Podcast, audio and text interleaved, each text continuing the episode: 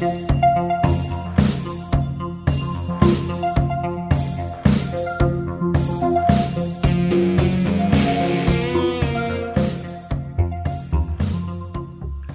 liebe Zuhörer und Zuhörerinnen. A Big Comic Theory meldet sich zurück aus der langen Corona-Pause. Leider konnten wir die vergangenen Monate nicht nutzen, um aufzunehmen. Nun haben wir es aber dennoch geschafft. Ja, wie sich herauskristallisiert hatte im letzten Podcast, möchten wir gerne über die Batman-Spiele reden. Und das tun wir nun. A Big Comic Theory sind euer Red Guardian Fanboy Jules, der Jo. Grüße gehen an dieser Stelle raus an Steff, der bei diesem Podcast leider nicht anwesend ist. Und ganz neu in der Runde begrüßen wir den Pasquale. Mit Pasquale möchten wir uns ein wenig über das Computerspiel Arkham Asylum unterhalten. Aber Pasquale, stell dich doch erst einmal vor. Ja, hi. Ähm, wie gesagt, ich bin der Pasquale und äh, bin 33 und mit äh, Jules befreundet. Und ja, wir teilen beide so ein bisschen einfach die, äh, die Liebe zum Comic, zu Videogames und halt DC und auch ähm, Marvel-Filme und Serien. Ähm, und ja, so kamen wir halt auch mal zu der Idee mit dem Podcast. Ähm, ja, was gibt es noch sozusagen? Also das erste Mal, mit dem ich auch äh, mit DC ähm, Comics in Berührung kam, da war ich glaube ich so um die neun. Da hatte mein Bruder mal ein paar mitgebracht von einem Freund von ihm. Da war zum Beispiel Lobo und Spawn und ähm, dann auch die Superman und auch die Batman-Series dabei. X-Men fand ich super cool mit Wolverine. Und später so, dann mit 13 kam ich auch das erste Mal mit Mangas in Berührung. Da bin ich so der ähm, Feuer und Flamme dafür. Ähm, so wie bester Klassiker ist natürlich Dragon Ball, äh, One Piece und so oder auch Digimon, ja. Und ähm, auch dementsprechend die Filme, weil die haben einfach einen Charme und eine Kultur, die dargestellt wird, die finde ich persönlich halt super. Ne? In unserer letzten Episode haben wir uns ja über Spiele-Neuerscheinungen unterhalten.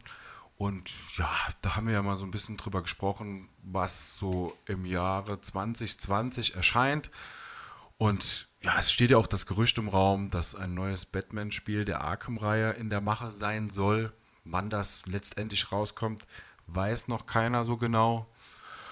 Das hat sich dabei halt auch herauskristallisiert, dass wir Batman-Spiele-Fans sind. Und deshalb haben wir uns gedacht, machen wir doch einfach mal einen Podcast zu diesem Thema. Da gibt es ja auch viel Stoff zu bereden. Immerhin hat äh, das Batman-Spiele-Universum seinen Anfang in den 80er Jahren. 1986 ist das erste Batman-Spiel auf dem Markt erschienen. Ich selbst hatte damals noch nicht die Möglichkeit, Computerspiele zu spielen, da ich erst ein Jahr alt war. Ich bin dann erst so lasst mich mal überlegen, so im Jahre 1995 ins Batman-Spiele-Universum eingetaucht.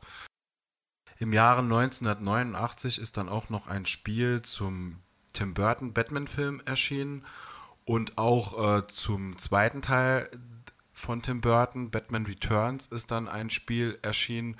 Das gab es dann auch für den Super Nintendo und das soll für die damaligen Verhältnisse gar nicht mal so schlecht gewesen sein. Da ist auch der Score von Danny Elfman drin enthalten, den die meisten Zuhörer wahrscheinlich mit der Animated Series verbinden werden oder eben auch mit den alten Tim Burton-Filmen. Ja, vielleicht hole ich das irgendwann mal noch nach, wenn mich so ein bisschen die Retro-Nostalgie packt. Wer weiß. Ich habe auch vor mir, vielleicht irgendwann mal noch eine Super Nintendo zuzulegen, um halt eben so alte Spiele mal nochmal spielen zu können. Aber wie ich bereits erwähnt habe, für mich hat tatsächlich im Jahr 1995 alles angefangen. Damals habe ich mir zum Batman Forever Film das Spiel Batman Forever, the Arcade Game, für den Game Boy gekauft. Ein Spiel von Acclaim, das war eher so ein Prügelspiel und ähm, du konntest halt so so eindimensional durch die jeweiligen Level laufen, aber ich bin da irgendwie nie weit gekommen, weil ich kam immer zu einem Gegner und der war, ich glaube, der war riesengroß. Ich erinnere mich aber auch nicht mehr so genau dran und bin jedenfalls nicht an dem vorbeigekommen. Und ja, da habe ich es meistens dann ausgemacht. Das Spiel war nicht wirklich besonders. Wie sieht es denn eigentlich bei euch aus, Pasquale und Jo? Erzähl doch mal eure ersten Batman-Spielerfahrungen. Also, meine erste Batman-Spielerfahrung war im Alter von äh, sieben, acht Jahren im Belgienurlaub mit der Familie. Viel Regenwetter, lange Autofahrten, viel Zeit zum Gameboy spielen. Äh, dabei hatte ich nur Batman. Ich weiß nicht mehr welches es war, schwarz-weiß für den alten Gameboy. Ich habe es den ganzen Urlaub über auch durchgespielt. War dann auch fertig. Danach war meine Leidenschaft geweckt. Durch eine Bekannte mit einem eigenen Videospielladen habe ich mir dann jedes Batman-Spiel geholt, was reinkam. Durchgespielt, glaube ich, nicht jedes. Aber ja, das war so meine erste Erfahrung mit den Batman-Games. Pasquale, wie sieht es bei dir aus? Oh je, ähm, ja, also mit den Filmen ist ja eine Sache, mit den Games, da habe ich jetzt persönlich nicht alle erlebt. Ähm, mein erstes Batman-Spiel tatsächlich war sogar das Batman Arkham Asylum. Das hatte ich damals für den PC gezockt. Da war ich auch wirklich Feuer und Flamme dafür, weil das war richtig gut. Es hat mir super gefallen von der Grafik, die Atmosphäre einfach in dieser Psychoanstalt. Ähm, es war einfach mega mit den Detektiveinlagen. Hat mir super gut gefallen, weil es war dann nicht einfach nur eine stupide Rumrennerei mit ähm, sammle Gegenstand A und renne zu Gegner B und zerstöre Wand F oder so, sondern ähm, es war wirklich mit viel Sinn aufgebaut und die ganzen Mini-Nebenquests, die dabei waren, so vom The Riddler mit den Sammelquests, das hat wirklich, wirklich viel Spaß gemacht. Wie kam es eigentlich dazu, dass du erst so spät in die Batman-Spiele eingestiegen bist? Weil es gibt ja schon, es gab ja vorher schon massig Spiele. Ich meine, es gab ja auch die Lego-Spiele, es gab dann noch ein Videospiel für die PS2 zum Beispiel, das äh, zum Film Batman Begins produziert wurde. Wieso warst du erst so spät dabei? Ich meine, du hattest doch früher schon äh, Konsolen, oder?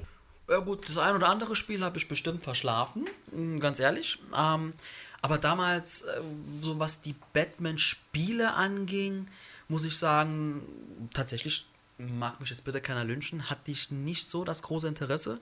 Und von den anderen, also von den Games so, ja, ich habe das so nie wirklich mitgekriegt. Ich war dann eher so, damals so Super Nintendo, Nintendo-Ära ähm, eher sowas für ja, Mario und äh, Metroid, ja, ähm, Turtles, eher sowas in der Richtung. Ähm, da muss ich sagen, wirklich mein allererster Einstand war Batman Arkham Asylum. Die Spiele davor, die sind an mir vorbeigezogen, zumal ich selbst ähm, erst, ja, 98 so richtig mal meine erste Konsole hatte aber wie gesagt, ähm, da gab es dann andere Games, die ich persönlich interessanter fand. Und ja, du hast auch nicht wirklich was verpasst, glaube ich. Also wie gesagt, ich habe äh, auch nicht alle Spiele gespielt. Ich habe auch das erste, mein erstes Spiel war auch Batman Forever, dieses Gameboy-Spiel. Dann habe ich irgendwann mal eine Demo zu Batman und Robin auf der PS1 gespielt. Ich erinnere mich aber auch nur noch vage dran. Ich fand die Grafik war eigentlich gar nicht so schlecht, aber so, so vom Spielflow war das eigentlich nicht so besonders. Also man hat da irgendwie so, konnte man da so ein bisschen durch die Betthöhle laufen und konnte da so ein bisschen was erforschen. Aber ich habe mir das Spiel dann auch tatsächlich nicht gekauft. Also es hat mich dann auch nicht so dazu animiert. Wobei der Film ja eigentlich auch nicht so besonders war. Naja, gut, damals dachte ich noch ein bisschen anders. Ich war damals auch im Kino zu Batman und Robin. Ich fand ihn, glaube ich, damals relativ solide. Also mir ist das damals noch nicht aufgefallen, dass der Film ziemlich viel Schwächen hat und wenig Stärken.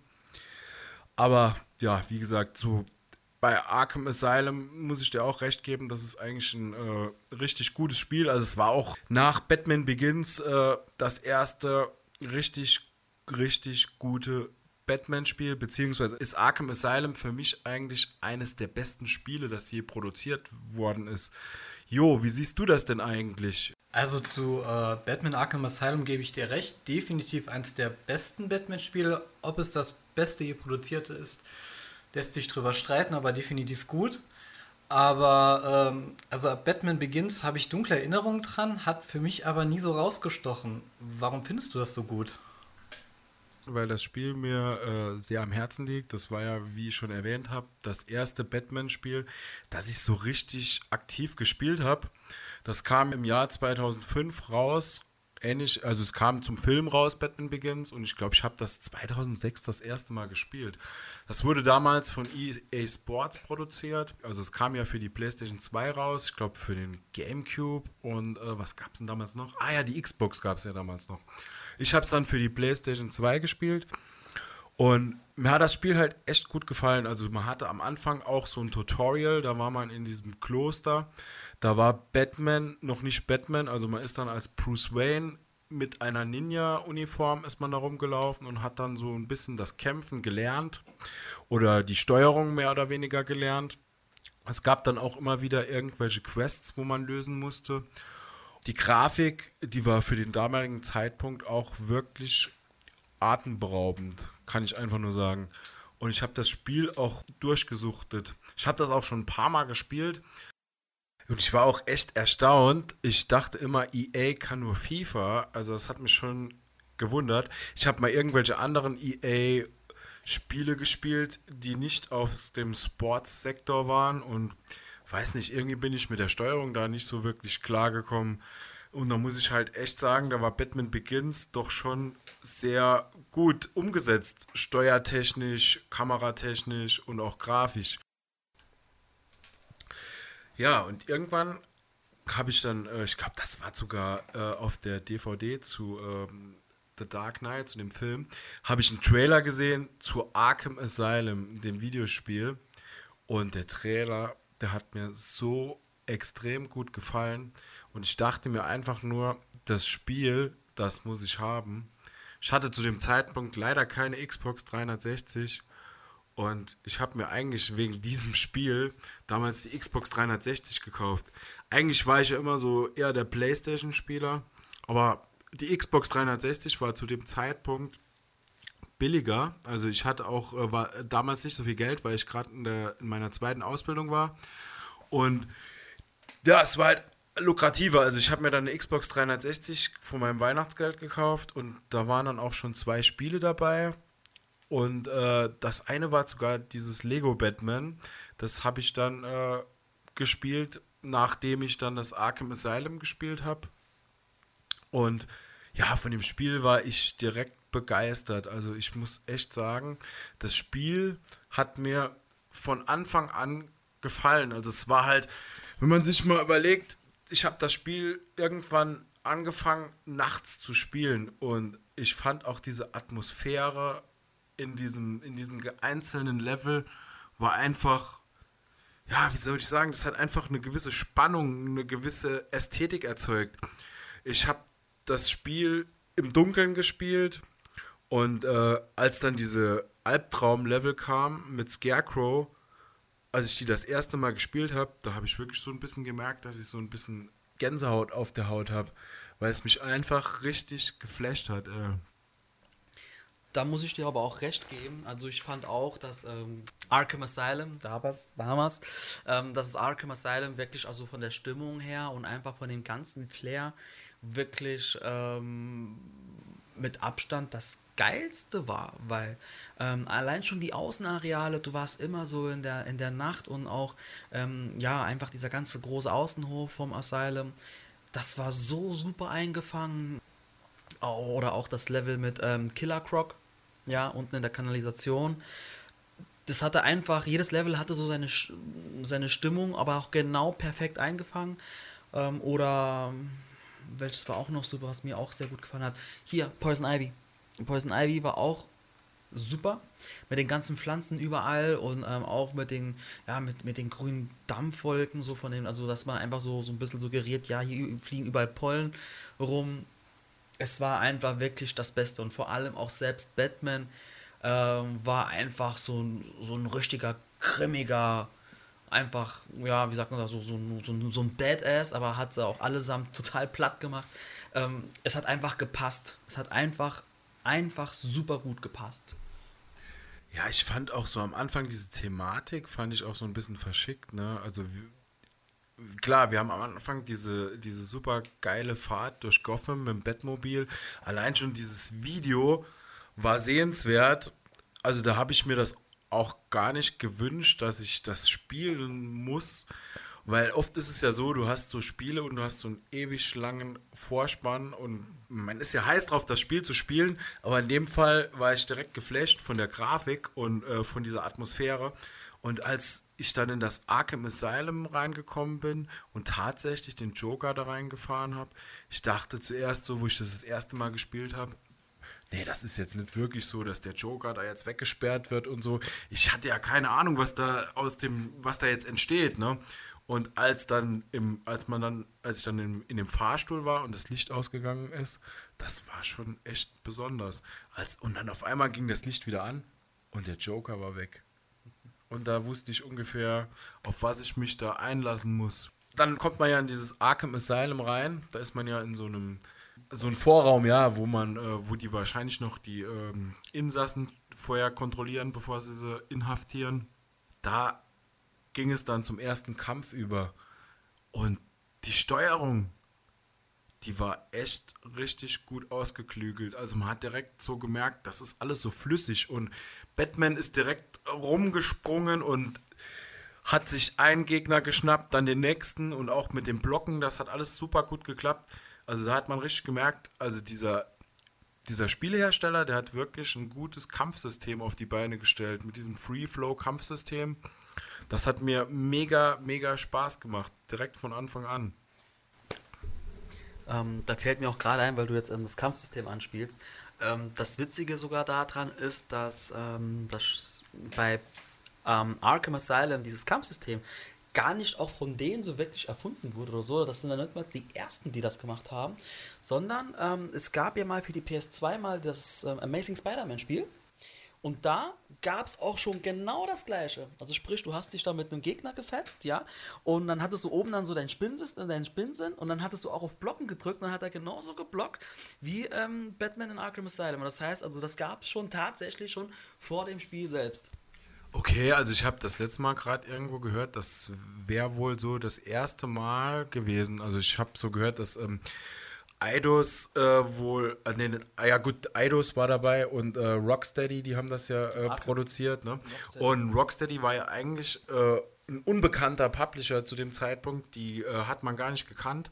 Man hatte eigentlich auch die Befürchtung, dass das Spiel eher floppt und auch gerade wegen des Kampfsystems äh, sind die ja, äh, ist das Spiel ja so gut. Beziehungsweise auch an diesem Kampfsystem haben sich dann auch andere orientiert. Es sind ja dann auch viele Spiele rausgekommen, die das so ein bisschen probiert haben zu kopieren. Ja, das ist halt genauso wie ähm, auch jetzt ja, das ist nochmal das Beispiel mit dem neuen Spider-Man für die PS4, ist ja auch genau das gleiche. Und wenn man das richtig gut macht, wie bei Batman, dann hat man auch einfach, sag ich mal, ein, der Kampffluss war einfach sehr flüssig. Die Kameraführung war auch ähm, extrem gut. Ja, also es gab keine ähm, ungewollten Kameraschwenker, so dass du nicht dann siehst, wo deine Figur steht oder so. Das war also wirklich so gut ähm, quasi aufeinander abgestimmt, dass das Spiel einfach auch nur Spaß gemacht hat. Und wenn, wenn ein Game Spaß macht, dann, ähm, dann sagt es auch wirklich nur gute Awards ein und gute Kritiken. Und das war auch für ähm, die Batman-Macher auch wirklich ähm, ja, verdient, weil das Spiel hat einfach Laune gemacht. Ja, also ich muss auch sagen, mir hat es auch echt Spaß gemacht, vor allen Dingen, dass da so viele verschiedene Schurken dabei waren. Wenn ich so drüber nachdenke, haben mir am besten dieses Scarecrow Nightmare Level gefallen. Vor allen Dingen hat man wirklich so, wenn es dunkel war, wenn man in dieser Asservatenkammer war, nicht in der Asservatenkammer, sondern im Leichenschauhaus und so äh, plötzlich, äh, man sieht so die, die Leichen von, von den Waynes und äh, ja, das ist schon was, wo du so ein bisschen äh, auch, wo das dir so ein bisschen auch unter die Nägel geht, ne? Bane fand ich auch klasse, der hat mir auch unheimlich gut in dem Spiel gefallen. Es gab viele übermenschliche Gegner. Ich meine, das braucht es auch in diesem Spiel, weil Batman ist einfach schon stark durch dieses Kampfsystem. Äh, mit diesen Inhaftierten, die jetzt unbewaffnet waren, fand ich, hat man weniger Probleme gehabt. Ich meine, es gab dann auch schon mal welche, die hatten irgendwelche Waffen, die waren dann schon schwerer. Da, ähm, die hatten auch noch Elektroschockstocke. Die, äh, die waren auch noch dabei, das weiß ich. Waren die schon bei Arkham Asylum? Ich bin mir da jetzt nicht sicher. Ich hätte gedacht, das wäre erst bei Arkham City gewesen. Also ich glaube nein. Aber nagelt mich jetzt nicht drauf fest, aber ich glaube, die gab es schon damals, weil ansonsten hättest du ja, glaube ich, wirklich nur ähm, ja, die einfachen Gegner mit ähm, Faust. Ich glaube, da waren wirklich auch Stöcke und diese Elektroschock-Schlagprügel mit dabei, soweit ich weiß. Diesen Gegnertyp gab es definitiv in Arkham Asylum, so wie in allen anderen Teilen und ich habe sie gehasst. Stimmt, da gab es ja auch dieses Electric Floor Level, wo du da in dieser Anstalt warst und da war der Boden elektrisch und da musstest du ausweichen und dann sind diese komischen Typen mit den Schlagstöcken noch gekommen. Das war schon echt mega nervig. Ja. Es hat auch schon so Autotüren gegeben, ne? Also ich weiß, bei Arkham City, das habe ich vor kurzem erst gespielt, da musstest du dann auf den Gegner draufspringen die schwersten Gegner, jedenfalls am Anfang, wenn man das das erste Mal gespielt hat. Das waren eigentlich die mit diesen, äh, mit diesen, diese Sniper, ne, mit diesen, äh, mit diesen Zielfernrohren, also mit diesem Laser, mit dieser Lasertechnik. Die waren eigentlich relativ schwer. Die haben dann meistens auf irgendwelchen Wachtürmen gestanden. Manchmal gab es dann auch vier oder fünf von denen und da musstest du aufpassen, dass die dich nicht sehen, weil wenn die dich, die hatten auch so Nachtsichtgeräte an und wenn die dich dann gesehen haben, warst du schon schnell kaputt und was ich auch cool fand, waren eigentlich die Gadgets, die Batman hatte. Der hat ja direkt diese, diese Kralle und er hatte seinen Batarang und er hat auch dieses Explosivgel, mit dem hat er unheimlich, konnte man unheimlich viel mit anstellen. Ja, mit der Kralle hast du dich ja auch hochgezogen auf die Wasserspeier. Diese Technik fand ich auch mega geil, wenn du dann so äh, viele bewaffnete Gegner hattest, hast du dich einfach auf so ein Gargoyle gestellt und hast dir dann einen nach dem anderen gekascht. Wobei dann gab es dann auch irgendwann mal das Level, wo die so eine Schutzmanschette anhatten und wenn die bewusstlos waren, hat die angefangen zu piepsen und dann sind die alle da hingelaufen und dann musste man dann schon noch mal mehr aufpassen. Dann gab es auch noch ein Level, da waren die äh, Wasserspeier mit Bomben versehen. Also es wird schon gewissermaßen immer ein bisschen schwieriger, das Spiel. Aber allein das hat auch so den Reiz ausgemacht an dem Spiel, fand ich. Und äh, ja, da gab es auch noch diese Mega-Klopperei irgendwann, wo du in der Anstalt warst, wo du noch Harley Quinn gesehen hast und äh, wo die so äh, diese Elektroböden gehabt hast. Mhm. Das war echt für mich das Schwerste an dem ganzen Spiel, so glaube ich. Ne? Also habe ich mega lang gebraucht. Oder diese Titanmonster, ne? Weißt du nicht mehr die Titanmonster? Erinnerst du dich nicht mehr dran? Ähm, tatsächlich jetzt nicht mehr. Also das mit dem, mit dem Harley Quinn, mit den Elektroböden, das sagt mir auch noch was. Ne? Ähm, aber jetzt die, die Titanmonster, da müsste ich jetzt ein bisschen lügen. Weiß ich nicht mehr. Jo, wie sieht's denn eigentlich bei dir aus? Äh, die Titanmonster, du meinst wahrscheinlich diese Mini-Banes, bei denen man zuerst einen Batarang ins Gesicht werfen musste, damit dann diese Mini-Banes gegen die Wand laufen, damit man sie prügeln konnte. Äh, super nervig, aber auch super witzig, auf einen, der K.O. da liegt, zu springen, um dann mit dem den anderen zu verprügeln. Oder einfach in Gegnermassen reinzurennen. Hat schon Spaß gemacht, aber trotzdem nicht unbedingt mein Lieblingsgegner da, massig HP. In der Story war das ja so gewesen. Ähm, Bane, der ist ja, der hat ja Venom in sich, ne? Also wenn der auf den Knopf drückt, wird er noch stärker, noch kräftiger und hat äh, noch mehr Power der Joker wollte ja auch diese Titanformel herstellen und hat sich ja dann auch äh, an dem Blut von Bane äh, bedient. Und dann hat er, hat er das ja in den Spritzen gehabt und hat das ja manchen seiner äh, Gefolgsleuten in den Hals gespritzt und dann sind die halt zu so, so komischen Monsterviechern mutiert, ne? Ja, jedenfalls, die fand ich auch echt schwer. Da habe ich auch mir oft die Zähne ausgebissen an den Gegnern. Ja, jetzt, jetzt erinnere ich mich auch nochmal. Stimmt, ja, das waren sie. Ähm, die, waren auch, die waren auch nicht einfach. Vor allem, wenn man das Spiel auch mal vielleicht ähm, dann auf schwer oder so gespielt hat, dann haben die auch echt gut eingesteckt. Und die waren dann nicht so einfach klein zu kriegen. Da musste man schon erstens wirklich immer gut blocken können, wenn dann so vier von denen so auf einen zukommen. Ähm, dann noch dementsprechend austeilen und auch dann des Öfteren mal die Gadgets nutzen, dass man da mal so ein bisschen mal dynamische Bewegungen reinkriegt mit Batman die waren, jetzt, ja, jetzt erinnere ich mich, die waren nicht einfach. Was ich noch dazu sagen wollte, ne? eigentlich das Schwierige an der ganzen Sache war ja, dass du dann noch äh, 10 oder 20 andere Gegner gehabt hast. Und äh, die sind ja auch auf dich los und manchmal waren die dann auch noch bewaffnet und bist, ich erinnere mich dran, da ist man nur noch rumgeflogen und hat nur noch dem eins gegeben, dem eins gegeben. Und manchmal gab es auch diese geile Finisher-Taste, wo man dann auf Y gedrückt hat, also bei der Xbox zumindest, auf die gelbe Taste und dann hast du die richtig geil weggematcht, ey. Ach ja, ja, das waren ja die, ja, das waren dann die Finish-Moves. Damit hast du die dann quasi dann direkt ausgenockt, wenn die dann, glaube ich, ähm, eine gewisse Anzahl von ähm, Hits dann kassiert hatten. Aber es ist genauso so, wie du sagst. Dann hattest du diese Titanen und dann hattest du noch die normalen Gegner und also es waren ja nicht nur dann drei, vier oder so. Das war dann wirklich so schon eine, so ein kleiner, so ein kleiner Fußballclub. Und ähm, wenn man jetzt nur wirklich auf dem Boden gefightet hat, also persönlich fand ich dann so, man musste manchmal einfach mal die Flucht ergreifen und nochmal die Situation genau äh, ja, nochmal zu beobachten, wie schaut es jetzt gerade aus, dann wieder die Battle Ranks und und und auf die zufeuern, so gut wie es geht, die betäuben oder auch mal, ich, war, das, war der Battle Rank nicht sogar mal, der war glaube ich auch elektrisch, ne? Der Battle Rank, oder? Ja, den gab es auch als elektrisch, aber der war eher dafür da, um verschlossene Türen zu öffnen. Ach so, okay, weil ich habe den auch manchmal auf die Gegner geschmissen. Alles, was geht, habe ich da drauf gepfeffert und ähm, ja, gebt den Gegnern keine Chance. Was ich auch noch übrigens immer gern gemacht habe, das war in, in dieser Vorhalle, in dieser Halle, wo du auch irgendwie das Bild von äh, Quincy Sharp einscannen musstest, weil das war so eine Riddler-Quest mehr oder weniger. Da hattest du vorher auch so ein paar Gegner, die bewaffnet waren und da habe ich mich immer versteckt. Und da habe ich mit der Batclaw auf die Gegner geschossen und dann konntest du die übers Geländer runterziehen und dann waren die kaputt, ne? Das fand ich eigentlich auch mal ganz gut. Jetzt, wo du es gerade sagst, da sind wir noch gar nicht drauf zu sprechen gekommen. Vielleicht kommt das auch nachher noch.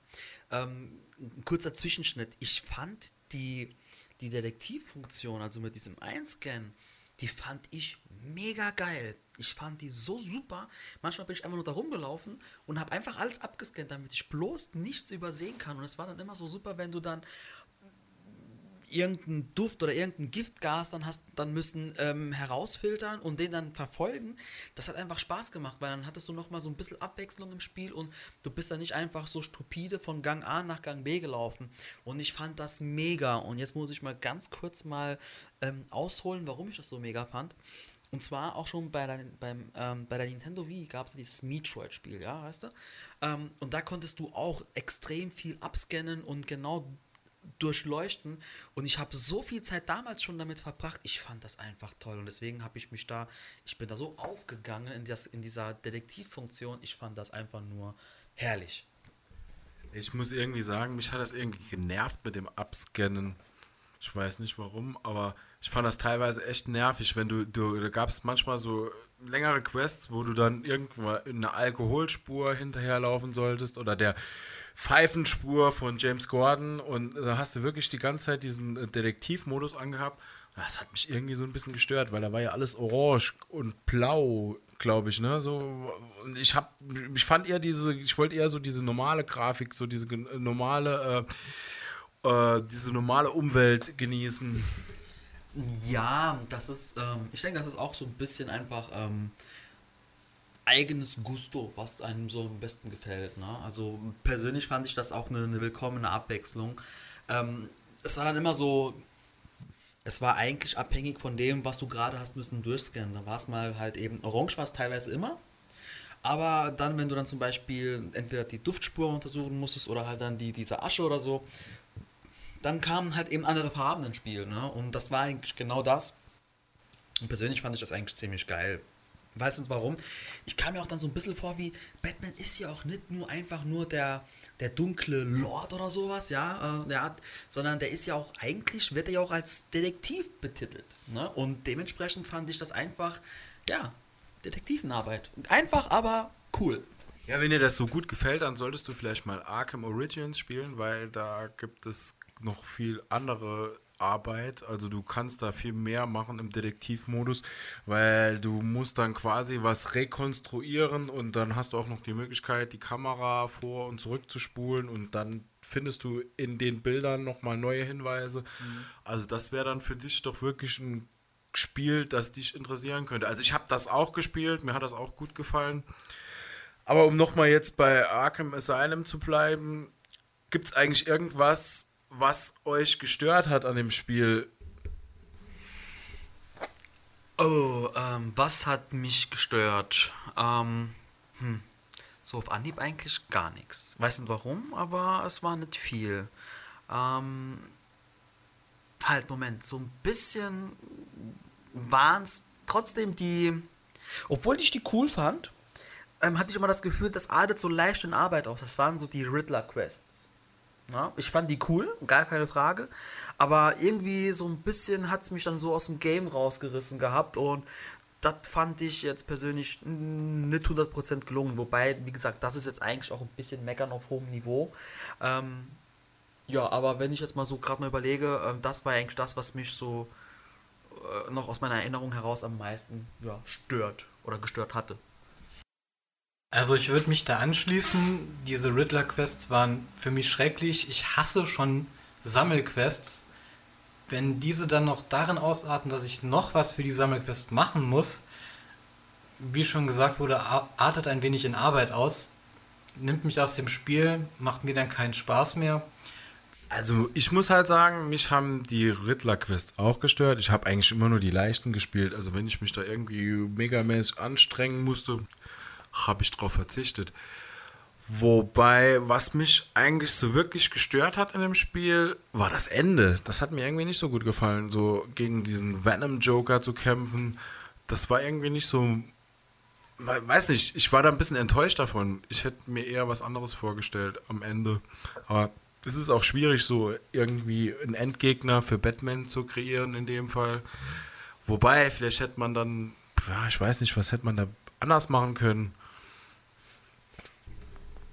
Ähm, so im Nachhinein, wenn ich mir das, ähm, wenn ich das Spiel noch mal so ein bisschen Revue passieren lasse, das war ja eigentlich schon fast die logische Konsequenz, dass der Joker halt dann eigentlich so ein, ja, Bane-Joker wird, Joker-Bane, wie auch immer. Weil der, der hätte ja gegen Batman ja abgestunken, ja, so ein normaler Zweikampf, der normale Joker gegen Batman, ähm, der hat einfach haushoch verloren. Es hätte einfach keinen Fight gegeben. Und er musste sich ja irgendwie aufpowern, indem er halt dann genau diese Substanz halt in sich dann einnimmt, damit er halt überhaupt eine Chance hat. Was aus ihm dann geworden ist, das muss ich sagen, war schon krass. Also ich, jetzt müsste ich mich, ich erinnere mich nicht mehr so genau, aber der hatte doch auch dann, glaube ich, so, so, so, so Zacken an den Wirbelsäulen. Er war ja so, er erinnert mich so ein bisschen an, ähm, an diesen zweiten Hulk-Film, wo dann dieser Colonel auch dann die Substanz in sich einnahm. So hat der ausgesehen. Und ähm, aber wie gesagt, für mich war das die logische ähm, Konsequenz davon, weil er einfach in einem normalen Zweikampf ist ja der Joker ja auch in jedem Comic, in jedem Film ja ihm immer haushoch überlegen, äh, unterlegen, Entschuldigung. Ähm, ja, Joker ist unterlegen gegen Batman und er kann es eigentlich nur durch Tricks oder durch irgendwelche ja, Verstärkern ähm, gegen ihn aufnehmen. Und deswegen, ähm, ja, was anderes hätte ihn, wäre denen nicht eingefallen. Ne? Ja, also der hatte auch so einen grünen Iro, glaube ich, ne? Und er war auch äh, ein bisschen kräftiger und ja, ich weiß auch nicht. Also keine Ahnung, wie man es hätte besser machen können. Ich habe da auch keine Patentlösung. Aber es ist, wie gesagt, meckern echt auf höchstem Niveau.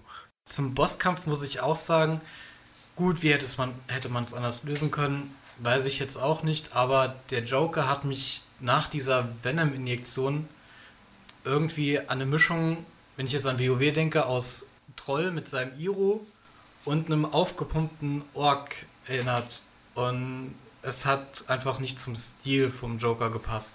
Deshalb fand ich den Endkampf jetzt auch nicht so gut. Aber ansonsten gelungenes Spiel, die Nebenaufgaben muss man nicht machen. Ja also bevor man auf das Dach kam, fand ich echt cool, wo er da so auf den Totenschädeln gesessen hat. Also er hat also so, da war so ein riesen Berg mit Totenschädeln und er sitzt da auf dem Thron und hat noch den äh, Scarface in der Hand, diese Holzpuppe vom Bauchredner. Und dann lässt er ja noch so ein paar äh, Venom-Insassen, ne, es waren keine Insassen, es waren sogar tatsächlich ähm, Wärter vom Arkham Asylum. Die lässt er ja noch auf dich los und dann kommst du ja irgendwann zur Party. Erstmal musst du dich ja da durchprügeln mit über 30 Gegnern. Das ist auch schon ziemlich anstrengend. Wenn du da nur noch am Daddeln bist, also ich muss schon sagen, da haben mir schon die Finger wehgetan. Äh. Ja, und dann kommst du zum großen Finale und er steht da auf dem Dach. Ja, am Ende sehen wir noch so ein Video. Man sieht ja dann, äh, wie Gordon äh, und die Polizei alle Insassen ins Arkham Asylum zurückbringt. Batman muss dann weiter auf seine nächste Mission. Er muss ja dann quasi nach Gotham, weil ja Two-Face eine Bank überfallen hat. Ja, es ist eigentlich eher so ein offenes Ende. Also ich würde jetzt nicht sagen, dass man daraus äh, schließen kann, dass noch äh, ein zweites Spiel rauskommt. Ja, also ähm, ich muss einfach dazu sagen, also das Spiel war von der Geschichte her an und für sich in sich geschlossen. Also das heißt, du hattest einen, Anfang, also den, den, die Ursache des Problems und zum Schluss wird das Problem hier halt gelöst, indem der Joker halt dann endlich dann wieder unschädlich gemacht wurde und dann alle Betroffenen mit dem Venom halt dann sich zum Glück wieder nochmal normalisiert hatten. Und dann kommt wieder dieses typische ähm, Batman, ähm, wenn dann der Gordon halt mit ihm dann redet und dann muss er aber auch schon, schon wieder los zum nächsten, ähm, den nächsten Bösewicht dann halt catchen. Deswegen ähm, hat das einen guten Schluss. Aber klar, ähm, Stoff für immer wieder was Neues ähm, gibt's und man muss ja auch nicht immer gleich so ein bisschen anteasern, ne?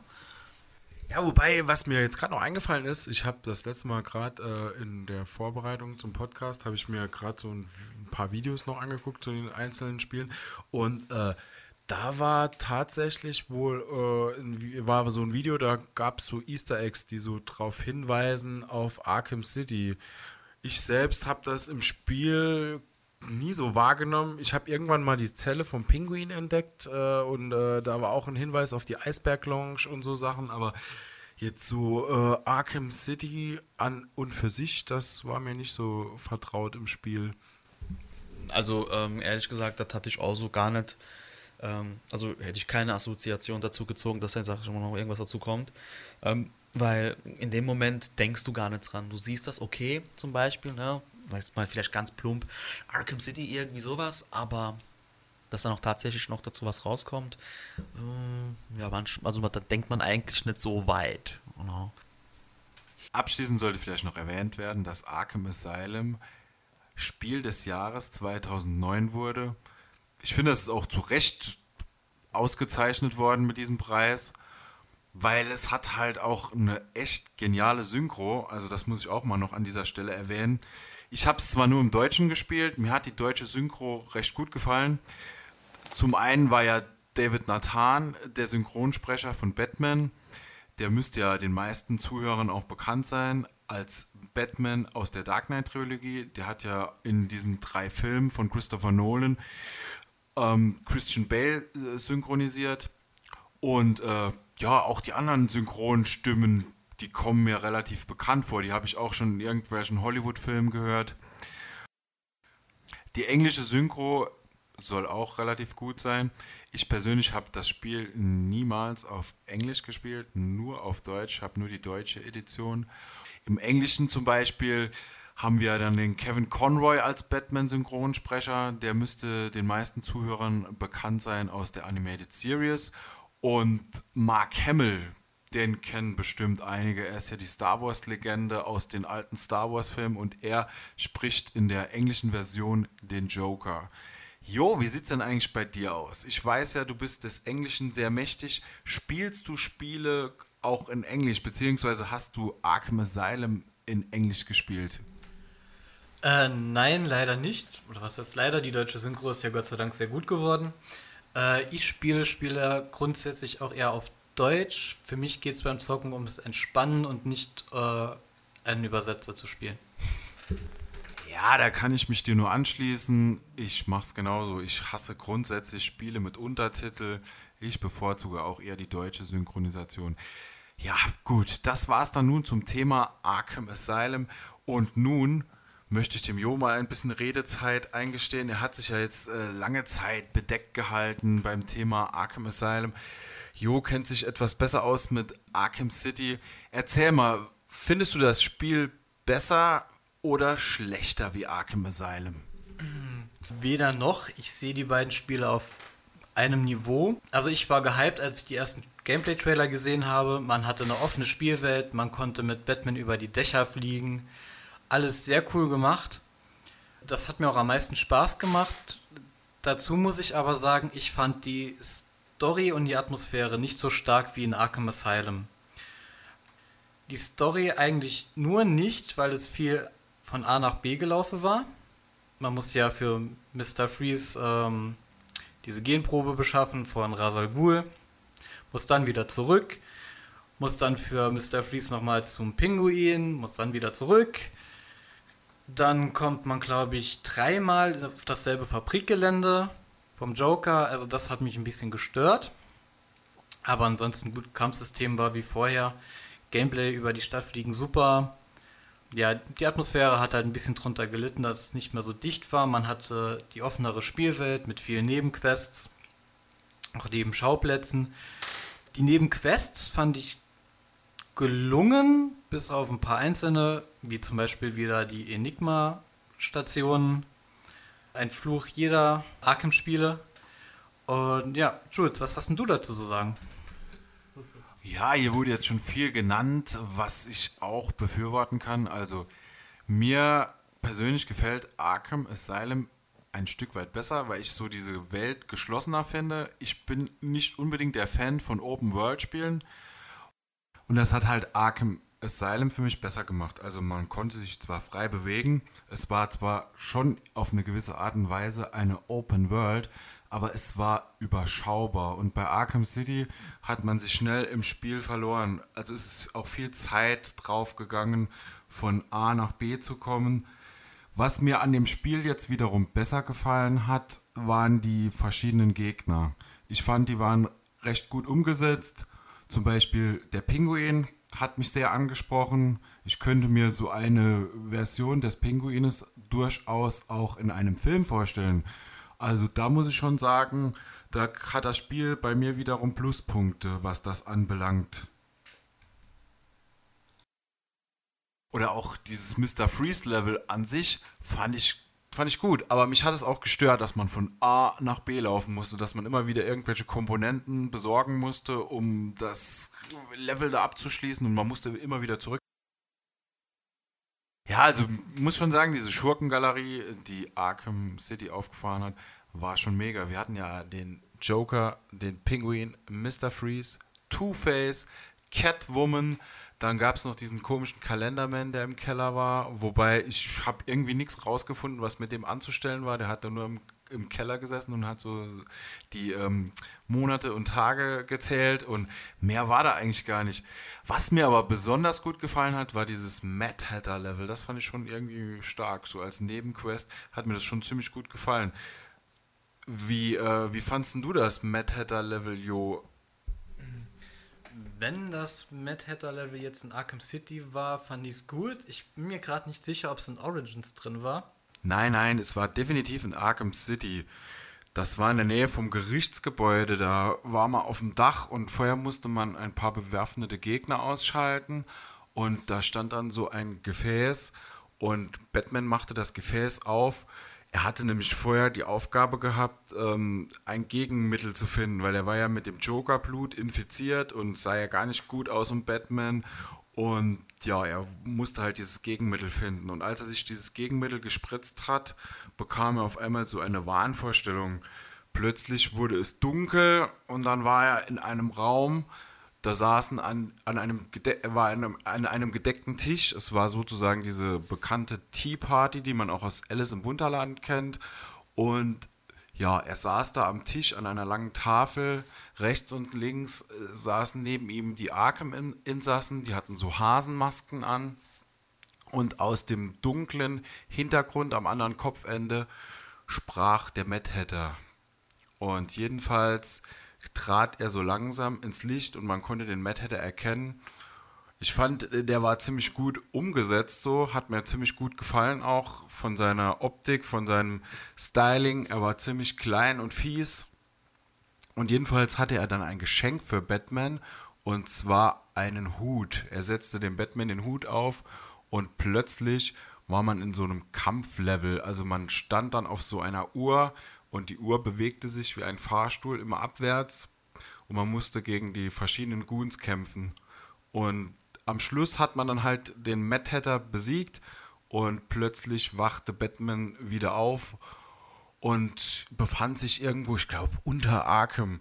Jedenfalls, dieses Level hat mich ein bisschen so an äh, von der von der Spielethematik so ein bisschen an diese Ras Al Ghul Level erinnert. Also es war ähnlich, da musste man ja auch diese ganzen äh, Goons äh, kaputt machen und man war in irgendeiner Art äh, Fantasiewelt gefangen und auch irgendwie so auf Trance. Irgendwas musste man doch für äh, Ras Al Ghul besorgen. Ich bin mir jetzt nicht mehr ganz sicher. Die Blutprobe von Ras Al Ghul, die man gebraucht hatte, um zurück zu Mr. Freeze zu gehen, damit der ein Gegenmittel herstellen kann. Ah ja, stimmt, weil ja Ras Al Ghul ja quasi dieses Lazarus in sich hat. Ne? Aber jedenfalls Ras Al Ghul, diese, also diese Ras Al Ghul Level, die erinnerten mich so ein bisschen an dieses Scarecrow Level aus Arkham Asylum.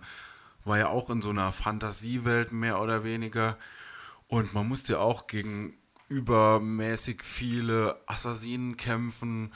Und da gab es doch auch noch so eine Sandstatue, gegen die man kämpfen musste.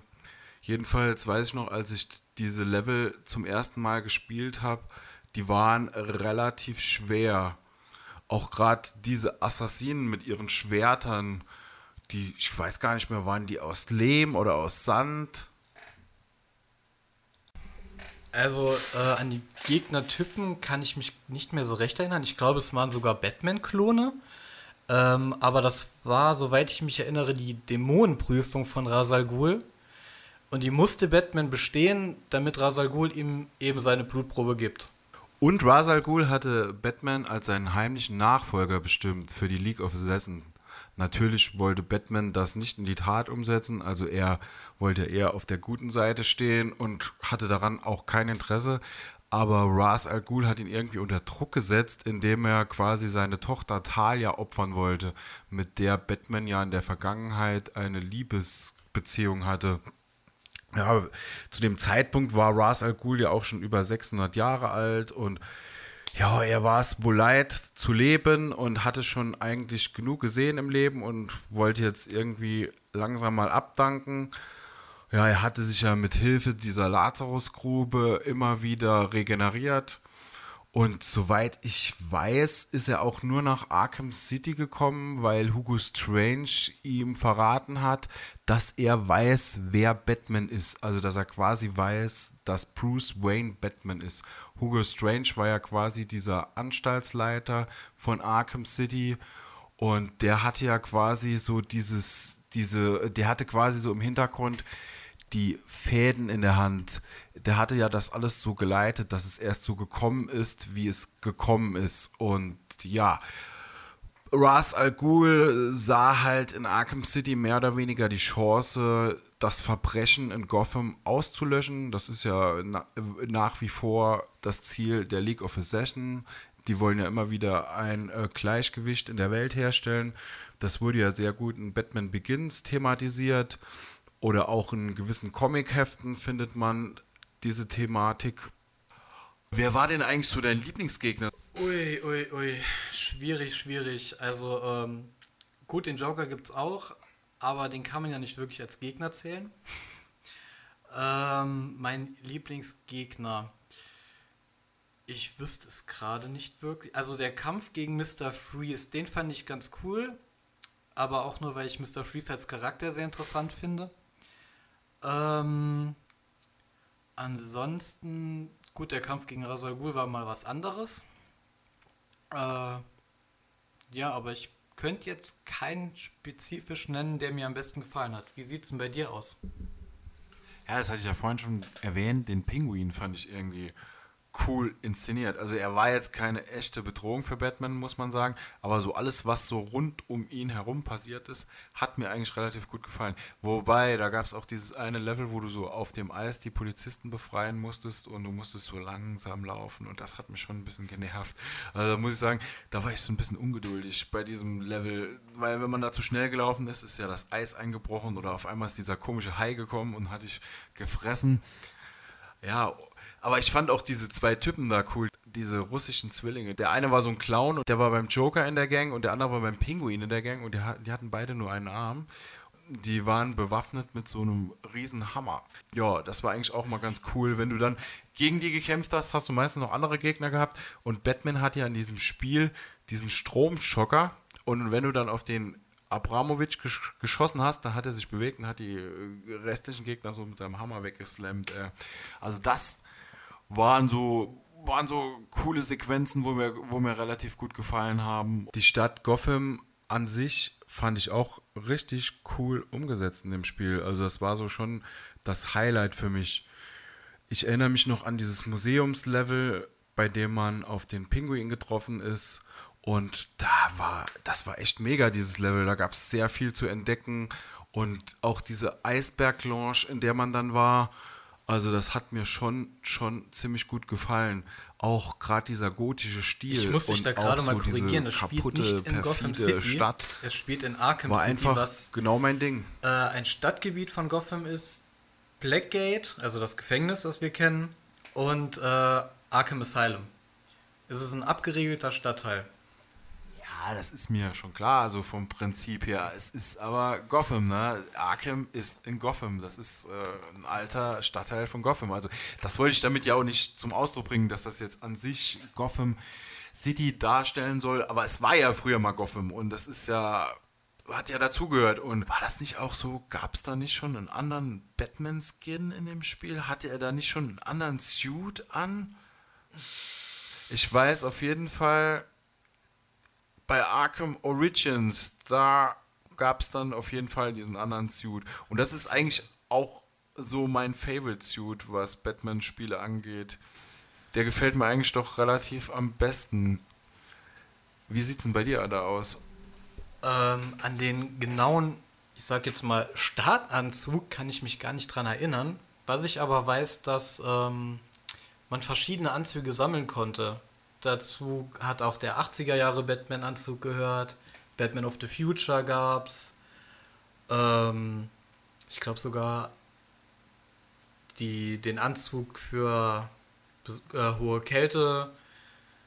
Oh, es gab einige, deshalb kann ich mich gerade gar nicht mehr so an den Originalanzug erinnern.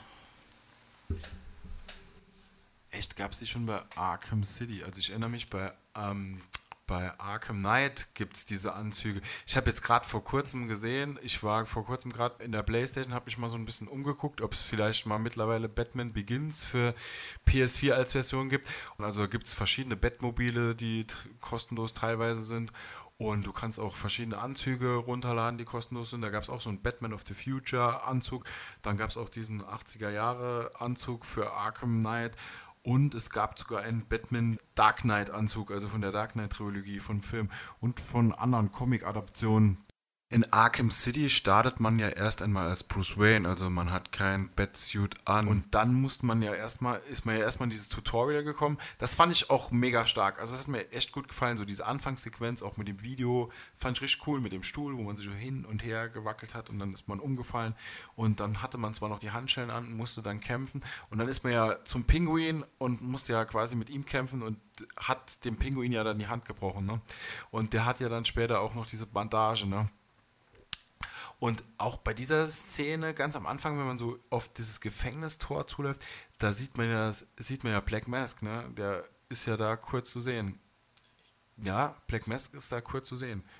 Und äh, man kommt ja dann in dieses Gefängnis rein und das Tutorial startet und da muss man ja aufs Dach hochklettern. Ne? Da lernt man ja auch so mehr oder weniger, wie man mit der Steuerung umzugehen hat. Wobei die Steuerung ist ja gleich wie in Arkham Asylum. Also von daher, für mich war das kein Problem. Ich bin da direkt reingekommen. Also ich habe mich da direkt zu Hause gefühlt bei dieser Steuerung. Und äh, ja, dann kommt man aufs Dach und dann schickt Alfred ja einen Suit. Ne? Und dann zieht er sich ja quasi an und dann startet das Spiel ja so richtig. Was hast du so gedacht, als du zum ersten Mal so diese Open World gesehen hast? Also, ähm, ich weiß noch, die erste Mission, die man bekommt, sobald man das Tutorial beendet hat, ist ja, ähm, oh, ich glaube, es war das Gerichtsgebäude, in dem sich Two-Face aufgehalten hat ähm, und Catwoman gefangen gehalten hat. Habe ich mir zuerst gedacht, ab, schnell hin, ganz schnell erledigen. Ähm, auf dem Weg dahin, ich weiß nicht, wie es kam, aber ich habe dann drei, vier Stunden gebraucht, bis ich da war, weil ich einfach viel zu viel damit zu tun hatte, die Stadt zu erkunden.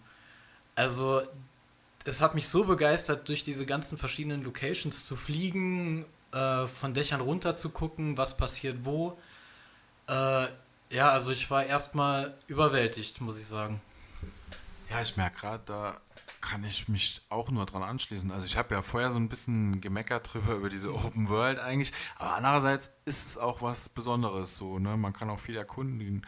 Wobei du hast auch immer diese Gangs, ne, die dann so auf der Straße stehen und irgendwie hat man immer so das Bedürfnis, sie zu verprügeln. man könnte ja eigentlich so zu seiner nächsten Mission, aber man sieht, oh nee, das sind noch ein paar Typen, die musst du jetzt mal schnell verprügeln und musst die mal schnell weghauen.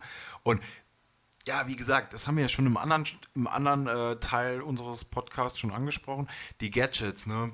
Also es ist ja bei dem Spiel ja schon so, du hast ja schon relativ viel Gadgets frei, ne? Du hast ja auch diese Claw, wo du sie schon ranziehen kannst, diese Batclaw. Dann Batarang, gut, das war beim Arkham Asylum auch schon von Anfang an dabei.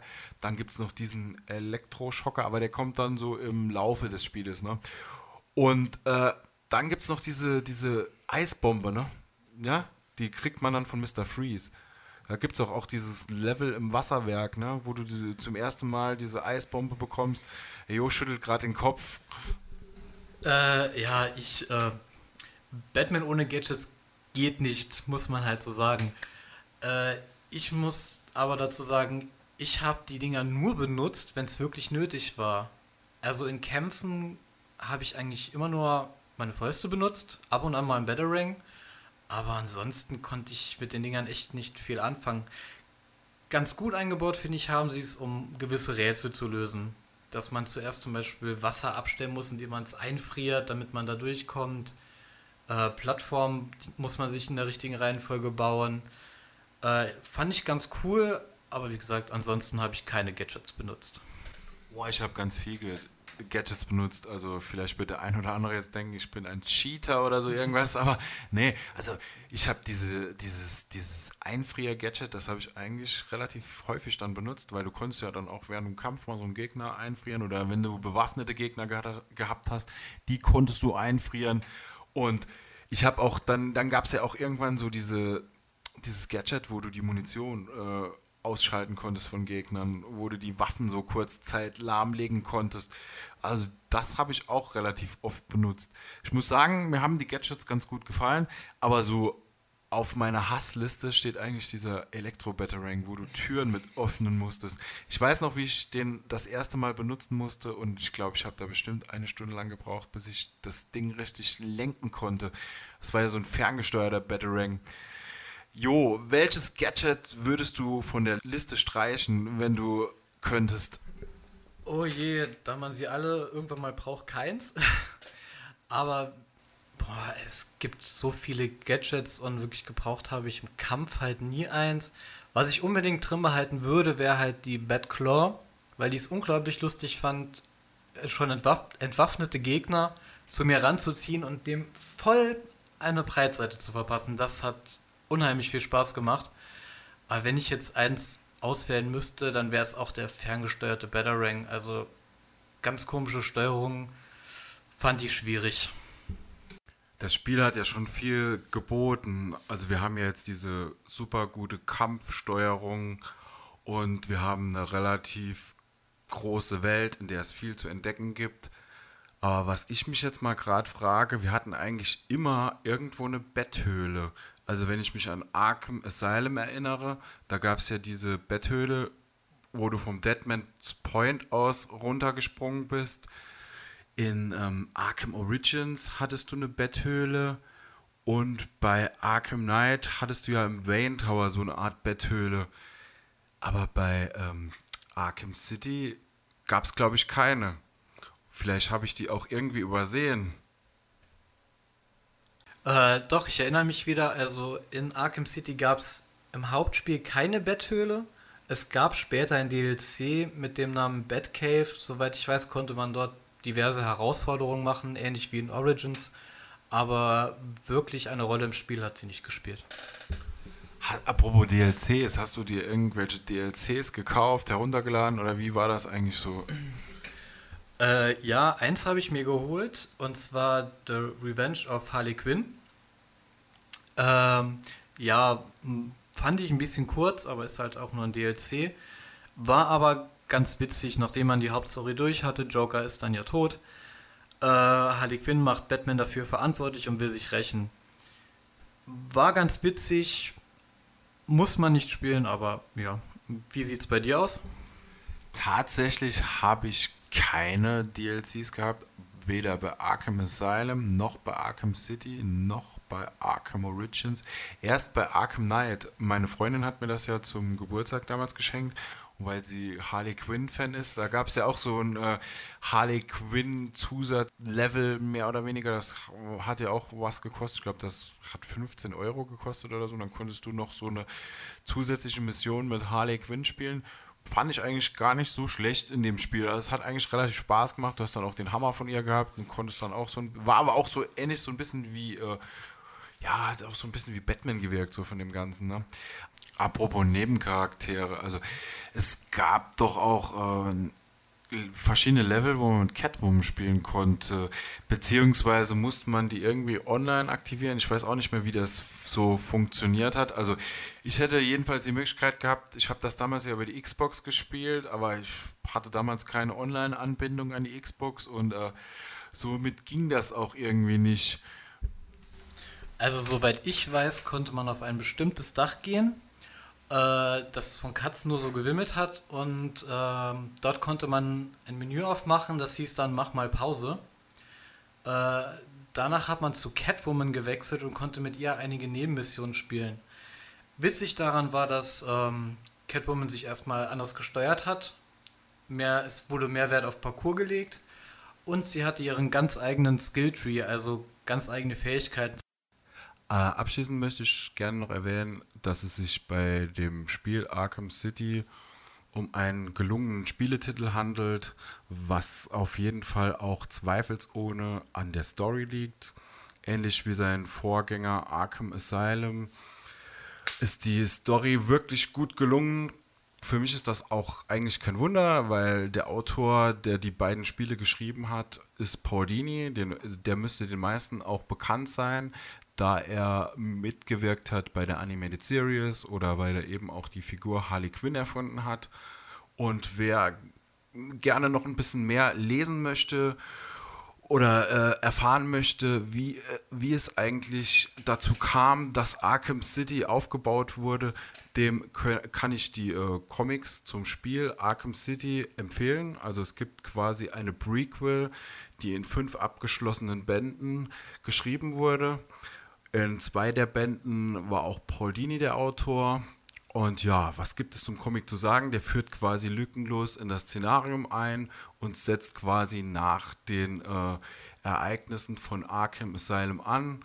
Und man erfährt halt quasi so, warum der neue Bürgermeister Quincy Sharp die äh, Einrichtung Arkham City aufbauen möchte.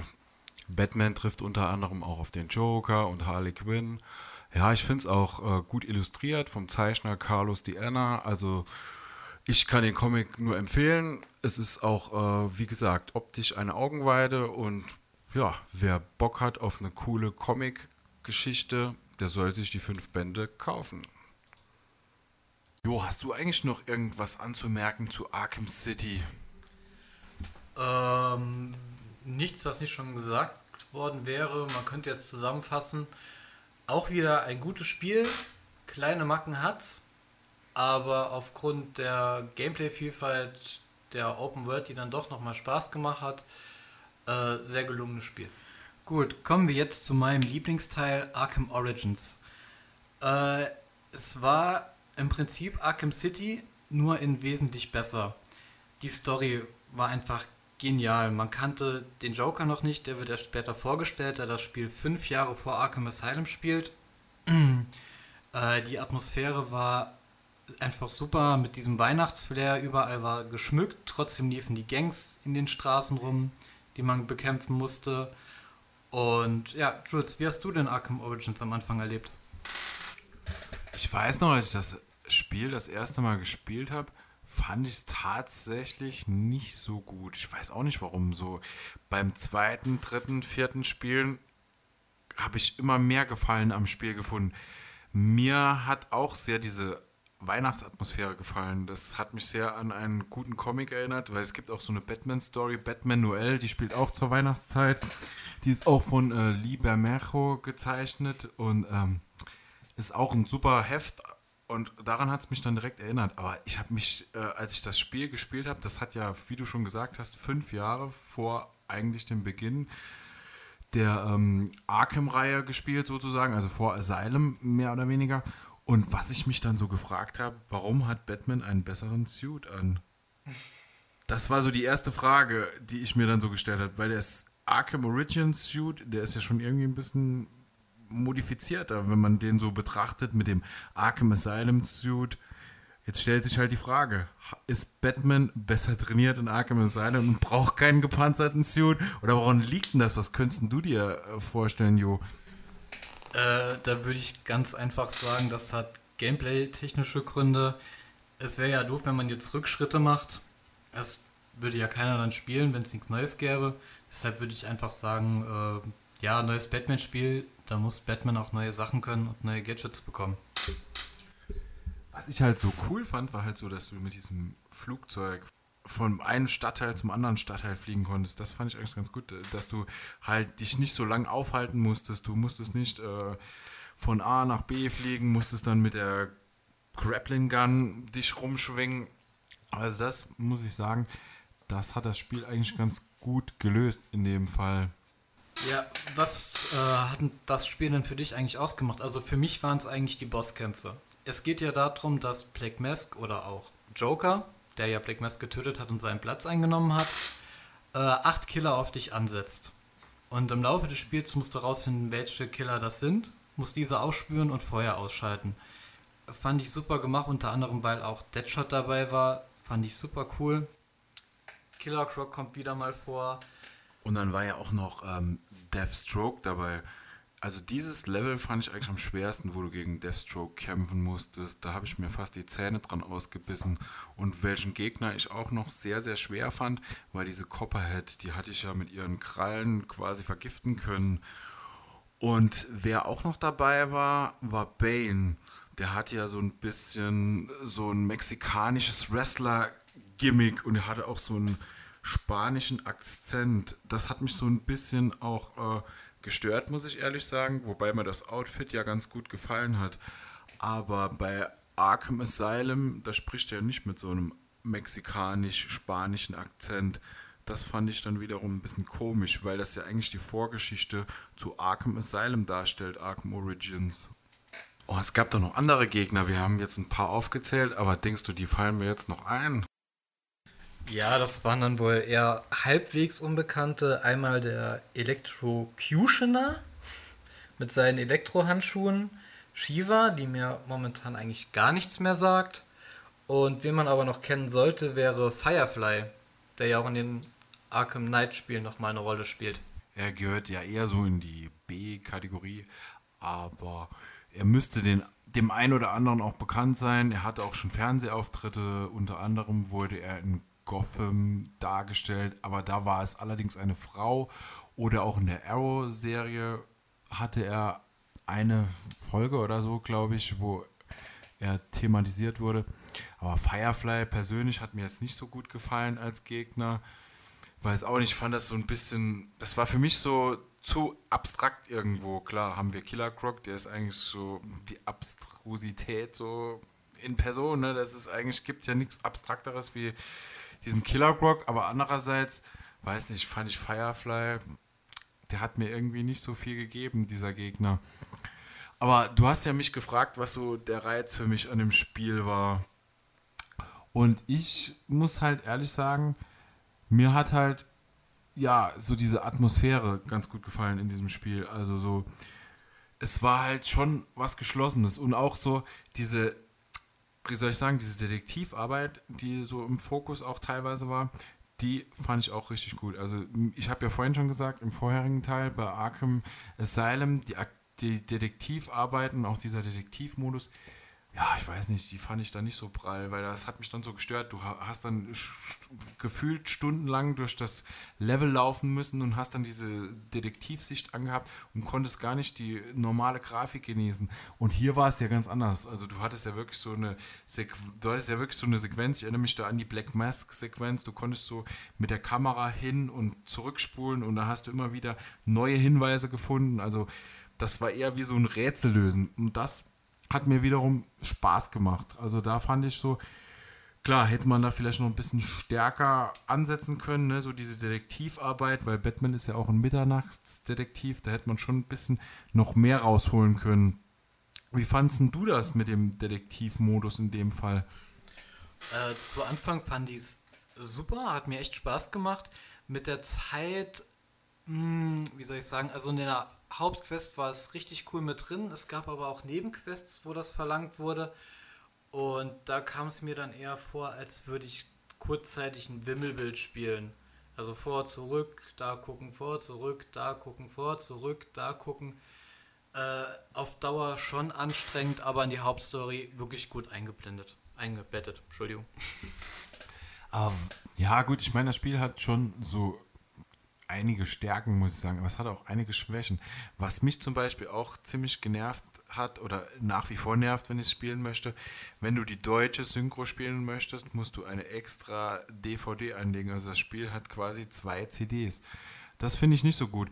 Und außerdem, was mich halt auch so stört, gut, das liegt vielleicht auch daran, dass es von Warner Bros. Montreal hergestellt worden ist und nicht von ähm, Rocksteady und Eidos mich stört halt auch, dass die Charaktere so ein bisschen anders aussehen. Also, wenn du sie vergleichst mit den Arkham City oder Arkham, äh, Arkham Asylum Charakteren, findest du teilweise, also hast du teilweise das Gefühl, dass sie anders aussehen. Wie siehst denn du das? Also zum Thema 2 Disc habe ich keine Ahnung. Ich habe es auf PC gespielt, da hat man die Probleme nicht. Gibt ja Online-Patches. Ähm, gut, dass die Charaktere ein bisschen anders aussahen, stimmt. Hat mich persönlich aber jetzt nicht gestört. Charaktere wie äh, Deathstroke oder Deadshot kamen ja zum Beispiel in den alten Teilen gar nicht vor, äh, wie die meisten anderen Bösewichte auch. Beim Pinguin hat man es gemerkt. ähm, und der Joker sah, glaube ich, gar nicht so viel anders aus. Oh, doch, das fand ich schon, dass der komplett anders ausgesehen hat, irgendwo auch. Wobei, es ist ja auch so eine äh, strittige Frage, weil manche sagen, das Spiel gehört ja eigentlich gar nicht so zu den Arkham-Spielen. Das würde ja eigentlich eigenständig sein. Ne? Von daher, wenn man es vielleicht so behandelt, kann man da vielleicht auch besser mit umgehen. Aber ich muss auch sagen, das Spiel macht auch sehr viel richtig. Also im Nachhinein, wenn ich so drüber nachdenke, gab es schon viele Level, die mich begeistert haben. Ein Level sticht da besonders heraus, finde ich. Das war dieses Level, wo man den Joker spielen konnte.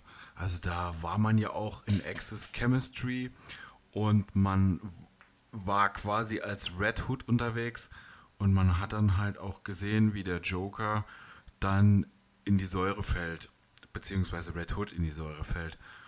Und das hat mir schon sehr viel Spaß gemacht. Vor allen Dingen hat es mich auch so ein bisschen an dieses Scarecrow Nightmare Level erinnert und äh, die habe ich, hab ich sowieso geliebt. Aber was ich auch noch erwähnen wollte, ich habe mir ja tatsächlich damals die Collectors Edition zu Arkham Origins für die Xbox 360 gekauft und da war halt das Spiel in einer schicken äh, 3D-Steelbox.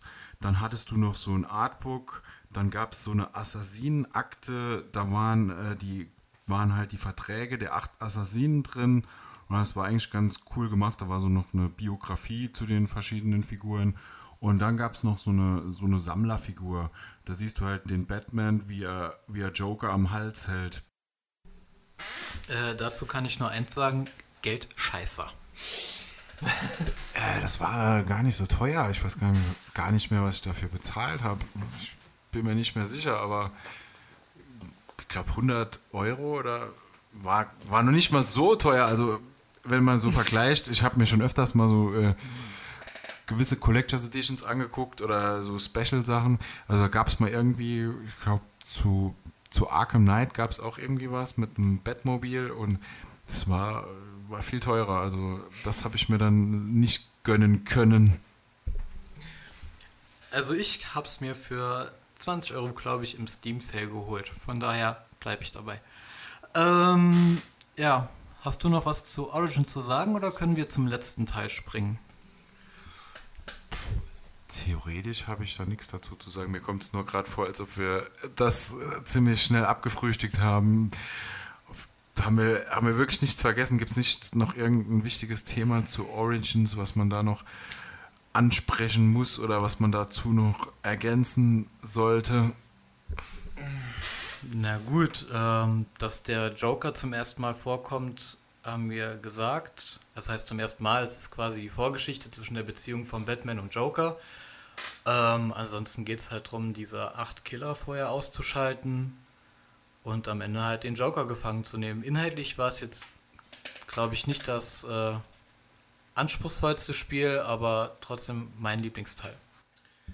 Ja, was man auch noch dazu sagen kann, also von der Steuerung, also macht man keine Einbuße, ne? Also das ist quasi dieselbe Steuerung wie in Arkham City und Arkham Asylum. Also das ist eigentlich identisch, ne? Obwohl es ein ganz anderes Studio ist, ne? Warner Bros. Montreal. Die sind ja jetzt auch im Gerücht, äh, dass die jetzt ein neues Batman-Spiel rausbringen sollen.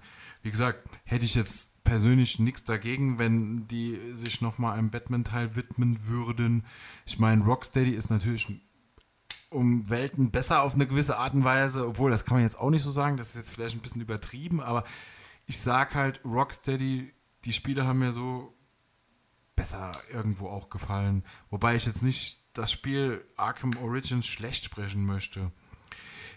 Ja, aber das ist jetzt eigentlich eine ganz gute Überleitung wirklich zu Arkham Knight. Also das Spiel habe ich ja dann auch gespielt, das habe ich ja dann auf der PS4 tatsächlich gespielt. Das war dann so eines meiner ersten Spiele, die ich dann äh, auf der PS4 gespielt habe. An und für sich ist das Spiel, na, was würde ich, was würde ich sagen? Es ist, es ist schwierig, also es zu beurteilen. Ich meine, das Spiel hat viele, viele Höhepunkte, muss ich sagen. Aber irgendwie habe ich das Gefühl, die Story zieht sich hin und ist zu lang, weil es gibt viel zu viele Nebenmissionen, die man spielen muss. Und das macht, macht mir irgendwie so ein bisschen die Spielfreude an dem Ganzen kaputt. Also, das stört mich an dem ganzen Spiel. Ich muss sagen, diese, diese Stories an sich sind echt cool gemacht. Ne? Also, da ist echt nichts dran auszusetzen. Aber dann hast du diese Nebenmissionen, wo du ganz viel mit dem Bettmobil fahren musst. Und das ist halt mega, mega stressig. Und dann hast du noch diese anderen Missionen, wo du gegen diese Panzer kämpfen musst. Und es ja, es macht teilweise dann echt keinen Spaß und ist auch sehr frustrierend. Und auch diese Riddler-Quests, also die sind, oh nee, das hätte man wirklich weglassen können. Also ich bin, ich verstehe das eh nicht, warum man so viele Nebenmissionen in, in ein Spiel reinmachen muss. Ich bin kein Fan davon. Ich will eine Hauptstory, ich will von A nach B und nicht noch von A nach X, nach Z, nach Y. Also ich hätte gerne da so einen geraden Weg. Es kann dann von mir aus eine längere Story sein, aber es muss doch nicht so eine blöde Nebenmission sein, wo du irgendwie gegen 40 Panzer kämpfst. Und ich finde, das macht auch, das passt auch gar nicht zu Batman irgendwie. Also ich fand, das war für mich irgendwie, ja, warum hat man das gemacht? Ja, wie du schon gesagt hast, das Spiel hatte viele Neu Neuheiten, unter anderem auch das Batmobil, was sich ja von der Community eigentlich wirklich gewünscht wurde. Aber sie haben es halt in dem Maße reingebracht, äh, dass es einfach übertrieben war. Die Panzerschlachten, wie schon gesagt, passen eigentlich nicht zu Batman. Äh, dieses repetitive Gameplay, man muss es immer wieder machen. Man schließt Starpanzer ab, fährst zum nächsten Punkt, schließt Starpanzer ab. Fand ich auch irgendwann einfach nur anstrengend. Ähm, das Batmobil fahren hat am Anfang ziemlich viel Spaß gemacht. Irgendwann war es halt auch normal und nichts Besonderes mehr. Ähm, die Möglichkeiten durch die Stadt zu fliegen, auch mit dem Bettmobil, sich dann rauszukatapultieren und zu äh, mehr Schub zu bekommen, waren alles gute Ideen, aber im Endeffekt nie so cool umgesetzt, dass man wirklich dauerhaft Spaß dran hatte. Du hast die Riddler-Rätsel angesprochen. Ich fand, das war. Ah, es war eine Hassliebe. Ich fand den Storyaufbau sehr cool. Ähm, äh, Enigma hat Catwoman gefangen, man musste diese Rätsel machen, um die nächste Stufe freizuschalten, um die nächsten Kämpfe zu machen. Alles ganz cool gemacht, aber es war, also zuerst einmal diese 100 kleinen Stellen abzusuchen, wo dann diese Riddler-Rätsel waren, das war schon so nervig, dass ich glaube ich bei 30 oder so aufgehört habe, weil es einfach keinen Spaß mehr gemacht hat. Ähm, bei diesen Hauptmissionen, die man dann machen musste, warum muss man ein Rennen fahren, bei dem sich die Strecke immer wieder verändert. Bei einem Enigma-Rätsel hat halt nicht gepasst. Äh, allein, also allgemein die Anbindung des Bettmobils an die Enigma-Rätsel fand ich irgendwie komisch und hat nicht gepasst. Die Story war, mh, hm, ja, gut. Äh, wenn man sich ein bisschen in der Batman-Lore auskennt, weiß man halt, wer der Arkham Knight ist. Also ich habe es, glaube ich, Mitte des Spiels, habe ich es mir gedacht. Ähm, ansonsten die ganzen Nebenaufgaben. Ja gut, warum macht man das? Man will Spielzeit strecken, ist ganz klar. Äh, Wenn es auf Kosten des Spielspaßes geht und alles nur repetitiv ist, ja, sollte man vielleicht weniger davon reinmachen. Das Spiel vielleicht auch dann einfach kürzer halten. Aber naja, schlecht war es ja nicht, aber auch nicht gerade der Überflieger. Ich glaube, man hätte das einfach bei Arkham Asylum und Arkham City belassen sollen. Also ich glaube, man hat halt probiert, irgendwie da nochmal eine Schippe draufzusetzen und ich, ja, für mich konnte man da eigentlich keine Schippe mehr draufsetzen auf Arkham Asylum und Arkham City. Ich meine, die Spiele waren ja so an und für sich schon relativ perfekt, also da konnte man eigentlich nichts besser machen. Wobei ich weiß ja nicht, ob es sich angeboten hätte, wenn man das ähnlich wieder aufgebaut hätte, ob das dann vielleicht den einen oder anderen Spieler nicht doch gelangweilt hätte. Aber ja, wie gesagt, ich fand, die haben da halt ein bisschen übertrieben mit allem. Also ich finde, klar, Batmobil, coole Sache. Also ich fand das bei Batman Begins, bei diesem Spiel, diese Adaption zum Batman Begins Film, fand ich echt cool. Also es hat mir auch Spaß gemacht, den Tumblr dort zu steuern. Es war auch wirklich nicht extrem lang. Es war zwar auch mit einer gewissen äh, Schwierigkeit verbunden und ich bin auch am Anfang sehr oft dran gescheitert an dem Fahren, aber in diesem Spiel, du bist ja fast nur noch mit dem Batmobil unterwegs und bist nur noch beschäftigt und ich finde, ja, sorry, aber Batman ist kein äh, Panzerfahrer, der ist eher Detektiv und da hätte man mal so ein bisschen mehr den Fokus hinlegen können. Ich meine, wenn man was verändern will, warum nicht eher in diese Richtung? Du hast ja vorhin auch schon den Hauptgegner, den Arkham Knight, angesprochen. Und die Geschichte rund um den Arkham Knight fand ich eigentlich ganz gut. Hat mir eigentlich relativ gut gefallen, so ja, vom Aufbau auch. Also, wir haben ja hier, wir haben es ja hier mit dem ehemaligen Schützling Robin zu tun. Der wird ja eigentlich durch den Joker getötet und äh, wird dann durch die Lazarusgrube von Ras Al Ghul wieder zum Leben erweckt. Und ja, wie du schon gesagt hast, eigentlich war es dem Spieler so von, ja, nicht von Anfang an war es mir klar, aber so irgendwann so mitten in der Story dachte ich mir, ja, das ist bestimmt der Jason Todd. Und so war es ja dann auch am Ende. Aber was ich noch sagen muss, ja, ich bin so ein bisschen skeptisch, was so ein neues Batman-Spiel anbelangt, ob ich das überhaupt brauche. Ich weiß nicht, ich würde gerne mal was Neues im Sinne von äh, DC-Charakteren sehen. Mir würde ja persönlich ein Arrow-Spiel ganz gut gefallen. Also ich denke, mit der Figur lässt sich auch relativ viel machen. Ich muss da gerade nur so ein bisschen an die Arrow-Serie denken. Also ich könnte mir das super gut vorstellen, dass man so ein Tutorial auf der einsamen Insel hat und man muss dort quasi das Kämpfen und Überleben lernen.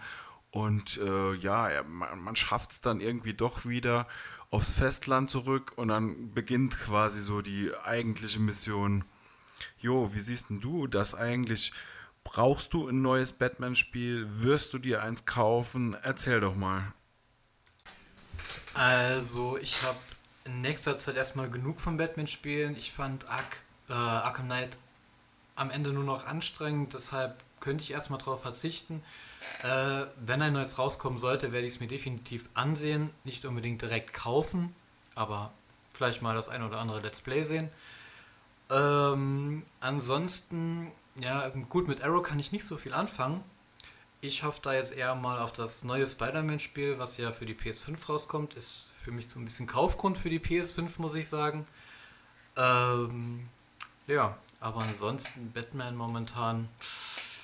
Vielleicht die alten Teile mal wieder spielen. Ja, ich habe ja eben auch so meine Zweifel geäußert, was äh, neu, ein neues Batman-Spiel anbelangt. Aber so wie ich mich kenne, würde ich es mir doch kaufen. Also ich kenne mich ja und sobald ein Batman-Spiel rauskommt, sitzt das Geld eh wieder locker. Ja, ich habe mir dann auch noch diese Telltale-Spiele gekauft. Die sind ja vom Aufbau her was ganz anderes. Man kann das gar nicht vergleichen mit den Arkham-Spielen. Das sind ja so Point, Click und Adventure-Spiele. Das heißt quasi, dass man Entscheidungen treffen muss Und in diesen Spiel, in diesen beiden Spielen ist der Fokus auch so ein bisschen mehr auf der Detektivarbeit von Batman. Es ist auch in so einem alternativen Universum. Die Charaktere sehen auch ganz anders aus. Also die orientieren sich jetzt nicht irgendwie an irgendwelchen Comic-Adaptionen oder an den Filmen. Und auch die Grafik ist mal etwas anderes. Also die ist auch eher so comichaft oder cartoonhaft gehalten. Das Spiel an und für sich ist ganz okay. Wobei, was ich dem Spiel halt auch ein bisschen anlaste, ist halt die Synchro. Es gibt keine deutsche Synchro und das nervt halt schon ein bisschen. Aber im Großen und Ganzen kann man es mal spielen, aber wenn man jetzt äh, was erwartet wie die Arkham-Reihe, dann wird man halt eventuell auch enttäuscht werden von dem Ganzen. Ob die Arkham-Reihe vorbei ist, wird die Zukunft zeigen, ob es noch weitere Spiele gibt oder auch nicht. Aber eins weiß ich ganz genau, das Podcast ist an dieser Stelle vorbei, denn wir haben jetzt absolut nichts mehr zu sagen. Wir sind vertreten bei iTunes, Spotify und diversen anderen Plattformen, die durch Anchor vertrieben werden. In diesem Sinne sage ich Tschüss und auf Wiederhören. Ciao. See you next time oh,